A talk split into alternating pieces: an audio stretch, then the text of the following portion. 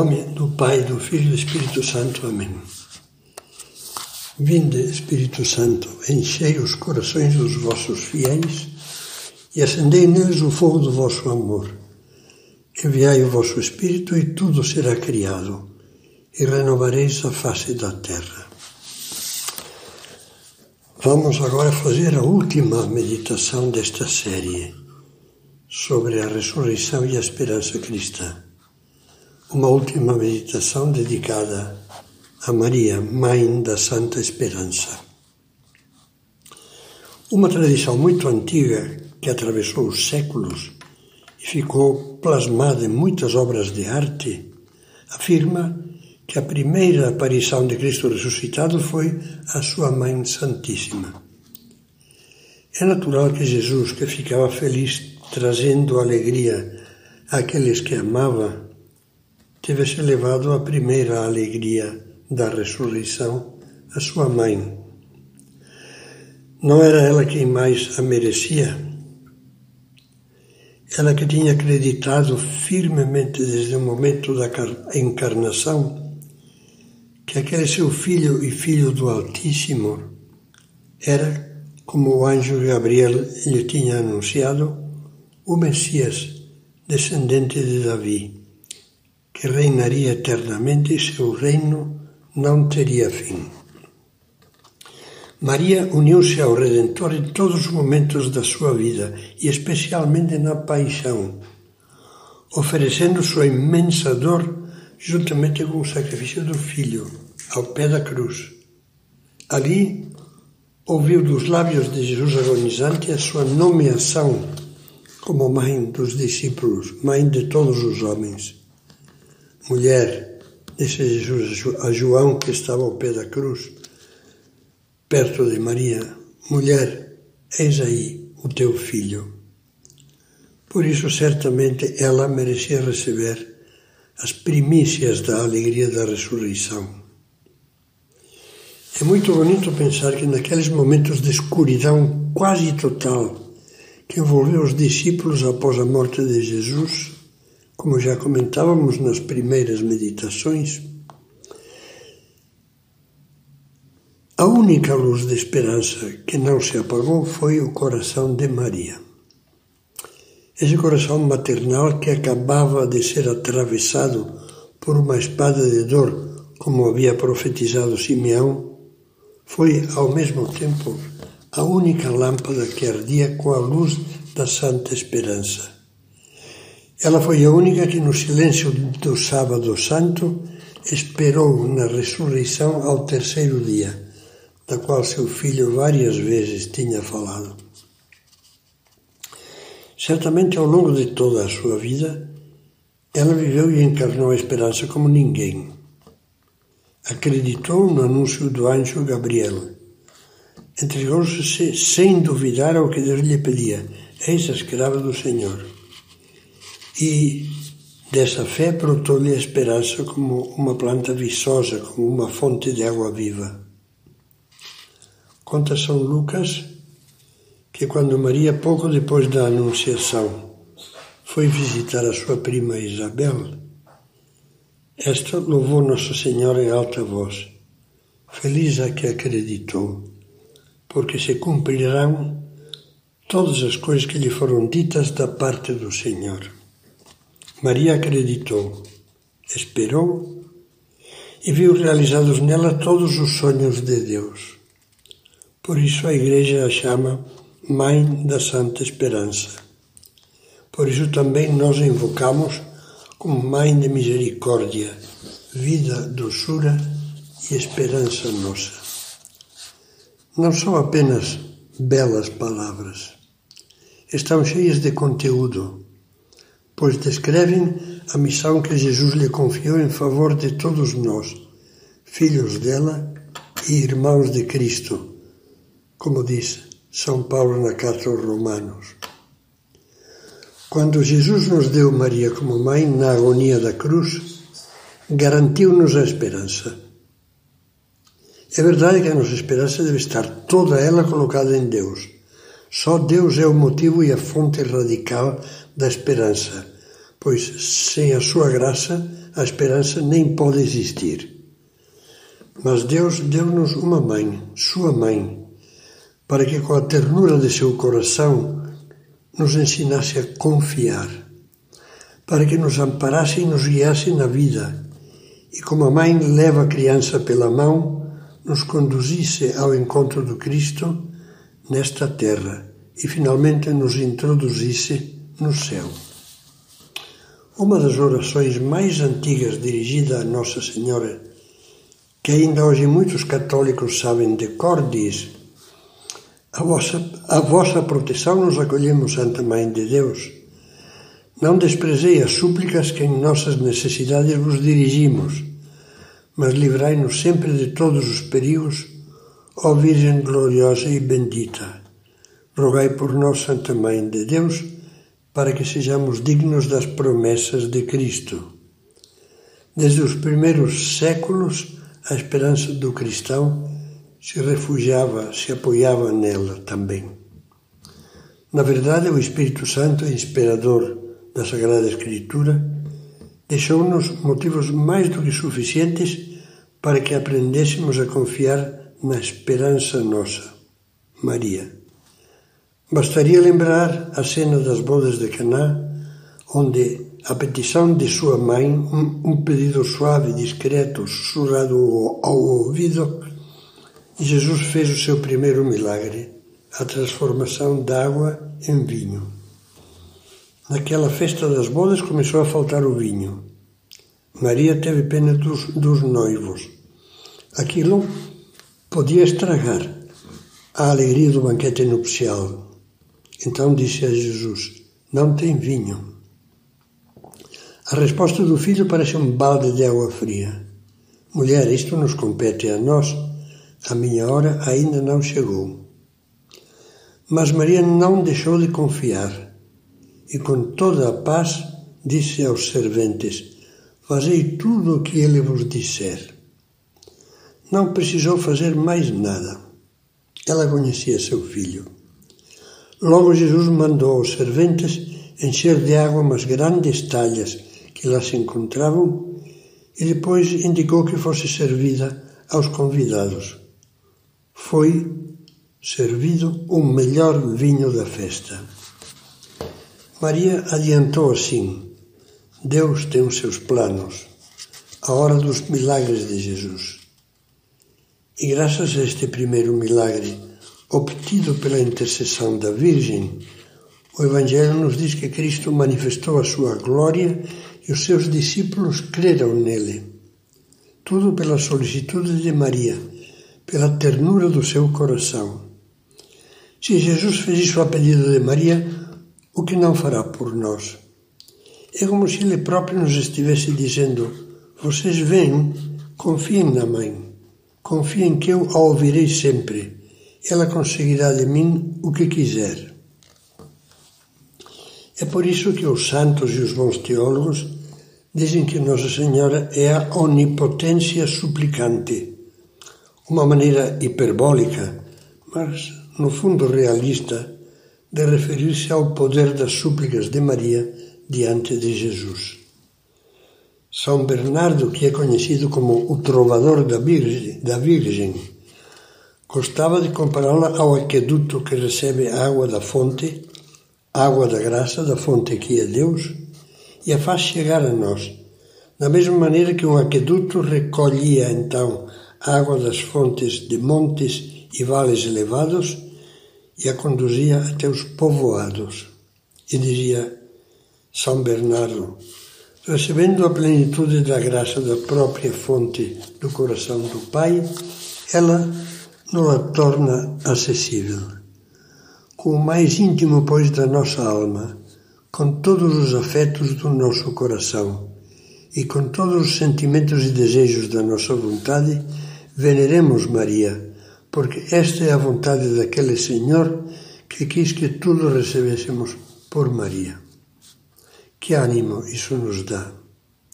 Não é verdade que às vezes custa-nos quase acreditar na misericórdia divina, especialmente depois de termos abusado muito dela, com tantos arrependimentos insinceros, com tantas reincidências meio cínicas. E, no entanto, nem no pior dos casos devemos desesperar da misericórdia de Deus, ainda que nos vejamos afundados, como um filho pródigo, na mais suja lama do pecado. Nessa triste situação, ninguém como Maria para nos ajudar. Ela é mãe. Não tenhamos medo, por mais imundos e manchados que estejamos. Ela não deixará de facilitar um bom banho às suas crianças. Ela nos moverá ao arrependimento sincero. Ela nos levará, se for preciso, pela orelha até a confissão e nos carregará finalmente no colo, limpos e felizes. Se eu fosse leproso, escrevia São José Maria Escrivá, minha mãe me abraçaria. Sem medo nem repugnância alguma, beijar-me-ia as chagas. Pois bem, e a Virgem Santíssima? Ao sentir que temos lepra, que estamos chagados, temos de gritar: Mãe! E a proteção de nossa mãe é como um beijo nas feridas que nos obtém a cura. A confiança em Nossa Senhora sempre foi tão grande entre os bons cristãos que alguns até exageraram. Mas exageraram de uma maneira bonita, assim como se amplia um detalhe de uma flor belíssima muito além do seu tamanho normal para poder apreciá-la melhor. Não há mentira nisso. Um exemplo entre mil são os versos do poeta da esperança, o já citado Charles, Charles Peguy, que põe na boca de Deus Pai as seguintes palavras: Eu não vi no mundo, diz Deus, nada mais belo que uma criança que adormece fazendo a sua oração. Aqui o poeta se estende em versos tocantes tocantes, falando da maravilha que é a criança que dorme rezando. E aí nenhuma das coisas que diz é exagero. Continua, nada é tão belo. E este é mesmo um ponto em que a Virgem Santa está de acordo comigo, lá em cima, no céu. Posso dizer até que este é o único ponto em que estamos plenamente de acordo pois geralmente os nossos pareceres são contrários, porque ela está do lado da misericórdia e eu, eu bem, é preciso que eu esteja do lado da justiça. São versos que fazem sorrir e comovem um pouquinho, mas são, entre aspas, verdadeiros pelo sentimento de confiança em Maria que transmitem. Junto dela, só um cego espiritual, um tolo ou um demônio podem perder a esperança. Foi assim que o entenderam os cristãos desde o começo. Não podemos esquecer o que nos mostra a Sagrada Escritura nos Atos dos Apóstolos, logo depois da ascensão do Senhor. Jesus tinha se despedido indicando aos seus que permanecessem em Jerusalém até que sejais revestidos da força do alto, ou seja, até a vinda do Espírito Santo no dia de Pentecostes. Pois bem, no livro dos Atos disse que todos os apóstolos, os discípulos, as santas mulheres obedeceram e se reuniram durante dez dias no cenáculo com Maria, a mãe de Jesus.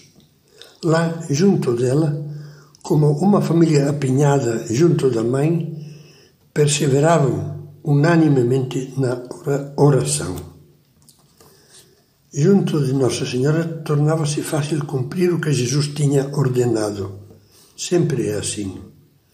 A única coisa que ela nos pede é a que pediu aos serventes de Caná. Fazei tudo o que ele vos disser, e ela mesma ficará solícita junto de nós para nos ajudar a cumpri-lo. Por isso, uma vida espiritual impregnada de devoção a Nossa Senhora é uma vida espiritual sadia, voltada inteiramente para o cumprimento da vontade de Deus. São José Maria escrevia também: Antes, sozinho, não podias. Agora, recorreste à Senhora e com ela que fácil. É uma experiência universal na história do cristianismo. O grande poeta Dante Alighieri deixou-nos a maravilhosa, perdão, deixou-nos maravilhosamente plasmado essa experiência no canto 33 do Paraíso da Divina Comédia. O canto que se encerra, com o qual se encerra a obra, e que começa com uma oração de São Bernardo à Virgem Maria, e que é um dos pontos mais altos da poesia mundial. Para alguns, a Divina Comédia é o ponto mais alto da poesia. É uma prece de São Bernardo a Nossa Senhora que, entre outras coisas, diz assim: Ó oh Virgem Mãe, filha do teu filho, humilde e alta mais que criatura alguma, termo imutável dos desígnios divinos. Cá no céu, diz cá no céu porque São Bernardo está no céu, falando com Nossa Senhora em favor de Dante. Cá no céu, tu és para nós sol radiante de amor e embaixo, entre os mortais, és uma fonte viva de esperança. Senhora, és tão grande e tanto podes que quem quer graça e a ti não recorre, o seu desejo quer voar sem asas. Em ti misericórdia, em ti piedade, em ti magnificência, em ti se junta quanto há nas criaturas de bondade. Se você puder, leia isso no original italiano. Mesmo que a tradução o torne desbotado, mantenha a alma dos versos. Anteriores a Dante são umas palavras anônimas, cheias de devoção, que alguém rabiscou num manuscrito medieval falando das rosas que compõem o Rosário de Maria diz: Quando a bela rosa Maria começa a florescer, o inverno das nossas tribulações se desvanece e o verão da eterna alegria começa a brilhar. É poema popular bem simples, mas muito expressivo. Na realidade, a nossa confiança em Maria não só deve ser singela, como a fé encantadora do povo simples mas deve adquirir a pureza e a simplicidade da infância.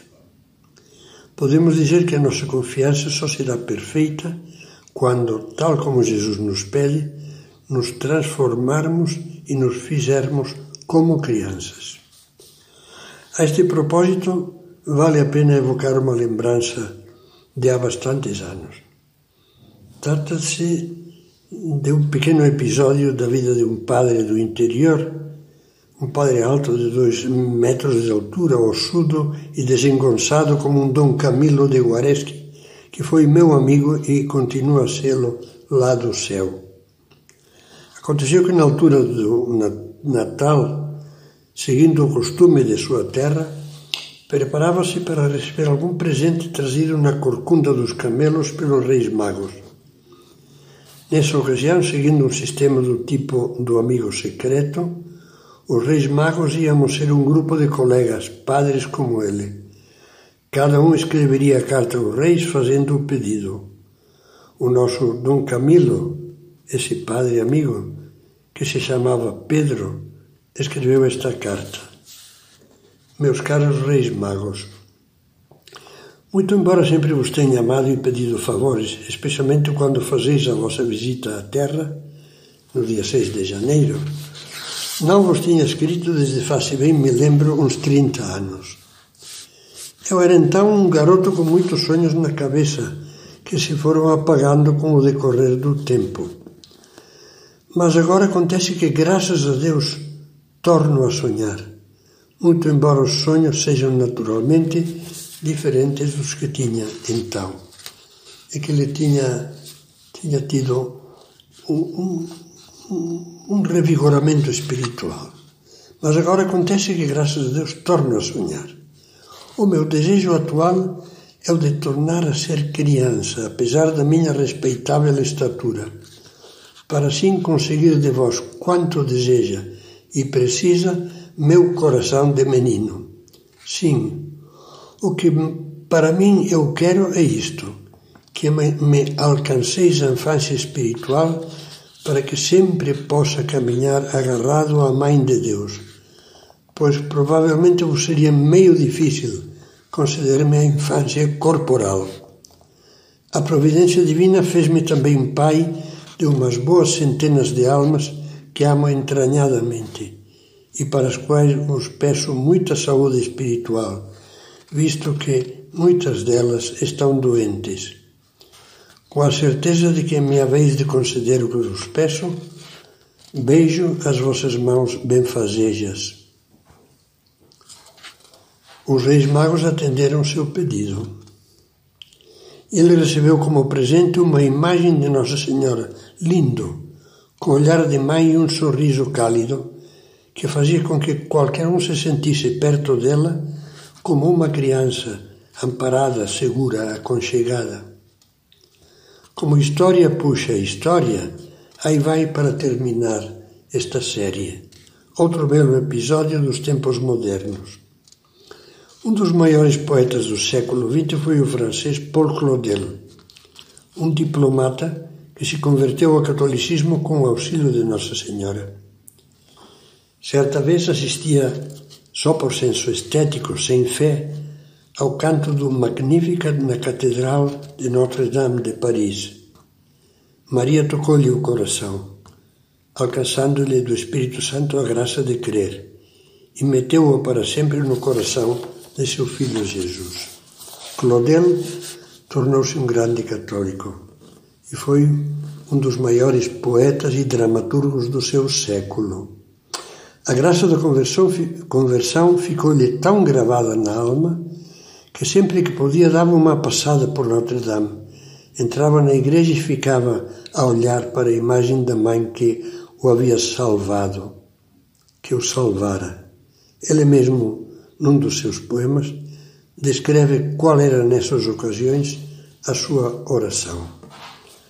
A tradução dá uma ideia, ainda que, como toda tradução, prejudique o original. Diz assim: é meio-dia, vejo a igreja aberta. É preciso entrar. Mãe de Jesus Cristo, não venho rezar. Nada tenho a oferecer e nada a pedir. Mãe, venho apenas olhar para ti. Olhar para ti, chorar de alegria, recordar que sou teu filho e que tu estás aqui.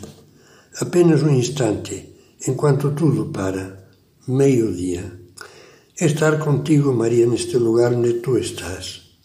Nada dizer, olhar para o teu rosto, deixar o coração cantar em sua própria linguagem, porque tu és a mãe de Jesus Cristo, que é a verdade entre os teus braços e a única esperança, porque estás aqui para sempre simplesmente porque tu és Maria, simplesmente porque existes, mãe de Jesus Cristo te, nós, nós te agradecemos. Esta é a verdadeira devoção a Maria. Esse espírito é o que deveríamos colocar em cada Ave Maria, em cada terço, em cada salve rainha, em cada oração silenciosa, em cada ejaculatória à Virgem Santa, em cada olhar às suas imagens em cada suspiro filial. Agradecemos a Jesus a mãe que nos deu, porque com ela, com ela Repito, é impossível perder a esperança. Digámoslhe com palavras da antiga antífona Salve Rainha, vida, doçura e esperança nossa. Esses vossos olhos misericordiosos a nós volvei.